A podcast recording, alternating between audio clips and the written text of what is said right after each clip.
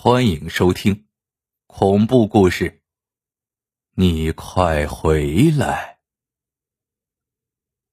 小玲失恋了，与她相处了三年的男友竟然提出与她分手，这实在对她打击太大了。想当初，小玲与她男友谈恋爱，多么让人羡慕啊！人们都说他俩是天生的一对，小玲也感到幸福极了。可谁知天下男人都是无情无义，抛弃了小玲，却另找芳心。我们同宿舍的姐妹都劝小玲：“算了吧，那样的男人不要也罢，不要搞坏了身体，心要放宽。天下何处无芳草？你这么漂亮，还怕没人爱？”可是，不论我们如何去劝，小玲的心中却怎么也无法忘记他。大家都怕他整日茶不思饭不想，会搞垮身体，因此大家都轮流照顾他，恐怕他出意外。可是意外却偏偏来了。清晨，大家还沉浸在梦乡，因为今天是周末，没有课。爱起早的小华早早就起来了，他住在小玲的下铺，他又照例向上铺望去，准备叫小玲醒来。和小玲去外面散步。自从小玲心情变得越来越糟后，小华总是这样做。经过几天的跑步，他发现小玲的心情比以前好多了。然而今天他却没有看见小玲，小玲的床已经收拾好了。小华心中奇怪：小玲去哪了？比我起的还早，难道她先走了？他来到我的床前，叫醒我。喂，学姐，你看见小玲出去了吗？我不耐烦的说：“她呀，大概是上厕所了吧。没事，你放心吧。”然后我又睡过去了。小华自言自语道：“但愿如此。”于是他拿上洗漱用品到浴室去洗漱。不一会儿，我们都被小华的惊叫声吵醒了，大家都感到事情的不妙，顾不得穿外衣就向浴室跑去。浴室门口有一个倒扣的肥皂盒，肥皂被抛出老远，大家的目光都转移到了浴室。只见小华蜷缩在角落里，惊惧的看着对面那个浴缸。大家顺着他的目光一看，都吓得目瞪口呆。只见那浴缸里面装满了红色的液体，小玲就安详的躺在里边，她的血流干了，纸一样的脸上挂着一丝微笑，她的手臂上有一条长长的口子。原来，她昨夜趁我们熟睡之际来此结束了自己年轻的生命。姐妹们都用手捂住了嘴，使自己尽量不要发出哭声。但眼泪却模糊了每个人的视线。小玲的尸体被抬出了浴室，大家却站在门口望着警察们抬着小玲的担架远去。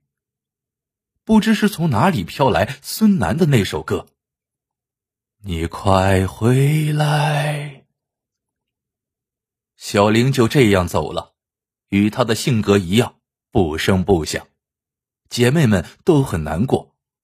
为了纪念他，姐妹们在寝室中摆了一张小香案，时常祭奠他。而且小玲的床位一直是空的，与她生前一样，设置如初，丝毫没有改变。过了一段日子，姐妹们又恢复了往日的生活。小玲的离开并没有引起我们太大的改变。随着时间慢慢的推移，小玲渐渐被我们淡忘了。时间已经过去一年了，我参加了学校组织的一次野游，我们来到了一个人迹罕至的山野中，望到奇异的大自然，我们有些忘乎所以。我和几个胆大的同学擅自离开了队伍，向前方的灌木丛走去。身边奇丽的景象实在让我们不愿停步。我们也不知走了多久，待我们回头望去。我们已经与队伍脱离了，我们迷路了。天色渐渐暗了下来，来时的路已不知去向。我们惊恐的四处呼救，但自己的声音似乎变得暗哑了。在空旷的荒野中，谁会听得到呢？只有似乎是狼群嚎叫的声音与我们回应。我们绝望了，几个人靠在一起，相拥而泣。我们心里清楚，迎接我们的只有死亡。大家听，什么声音？小华停止了哭泣，他瞪大了双眼说：“我们也不哭了，我们也安静的听四周的动静。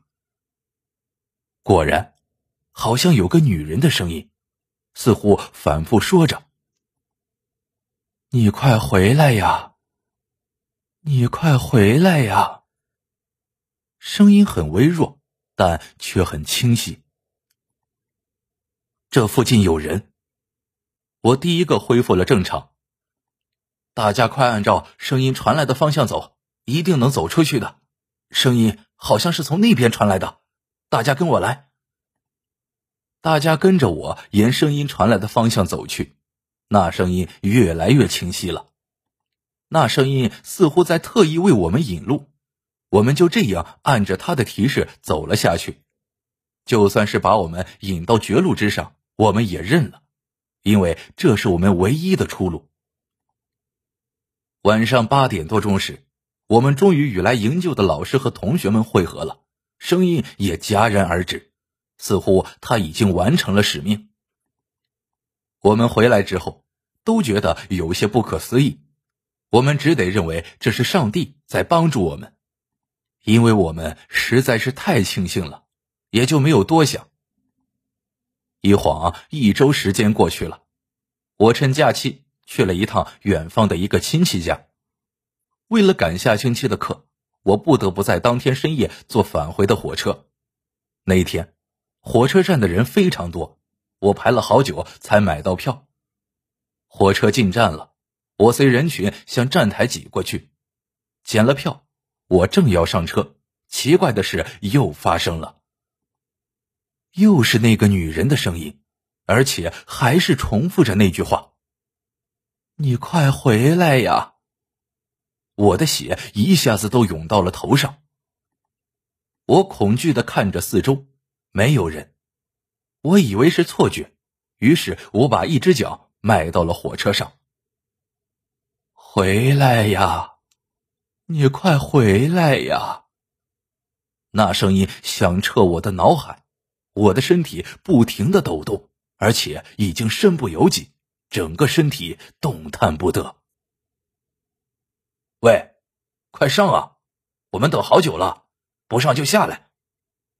我背后的乘客不停的嚷着，我想解释，嘴却不听我使唤，我整个人都像中了魔一样。我被人群挤下了火车，就眼睁睁的看着火车远去。说来也怪，那女人的声音突然消失了，我也立刻恢复了知觉。正在我惊魂未定之时，站台广播喇叭突然播报了一条骇人的消息。刚发出的那辆车在前方大桥处脱轨，车冲到了桥下，估计车上乘客生还的希望不大。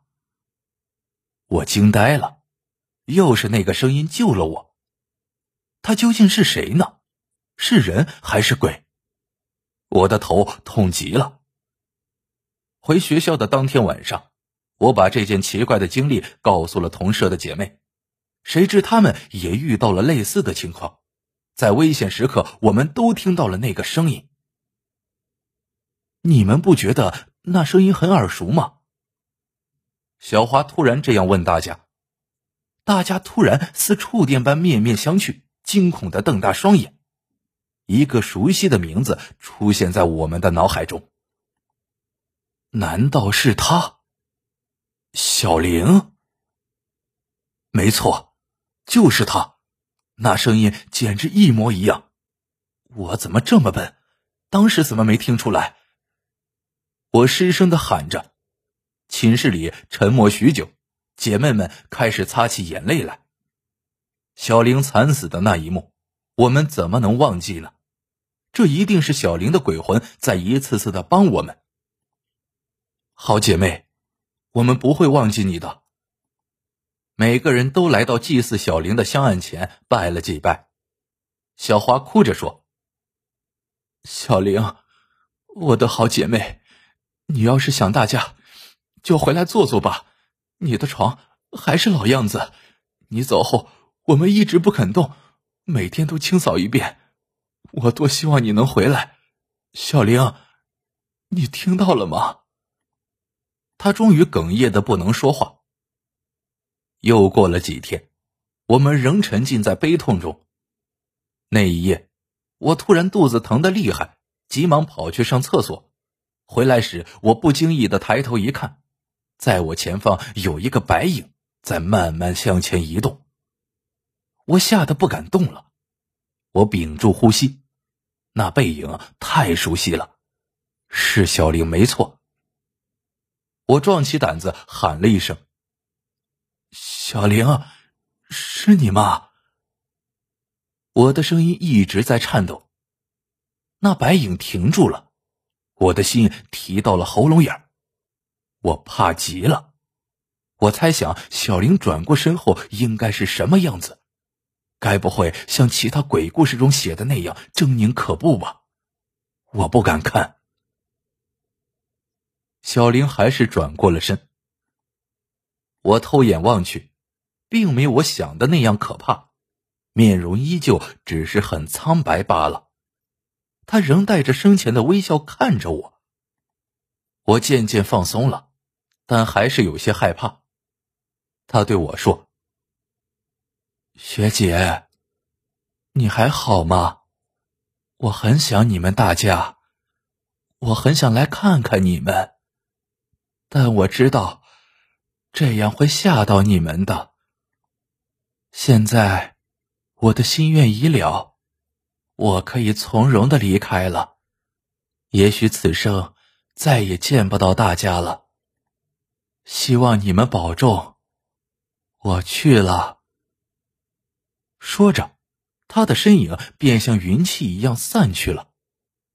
我想去拉住他，但我知道那是不可能的。第二天，我把这件事情讲给了大家。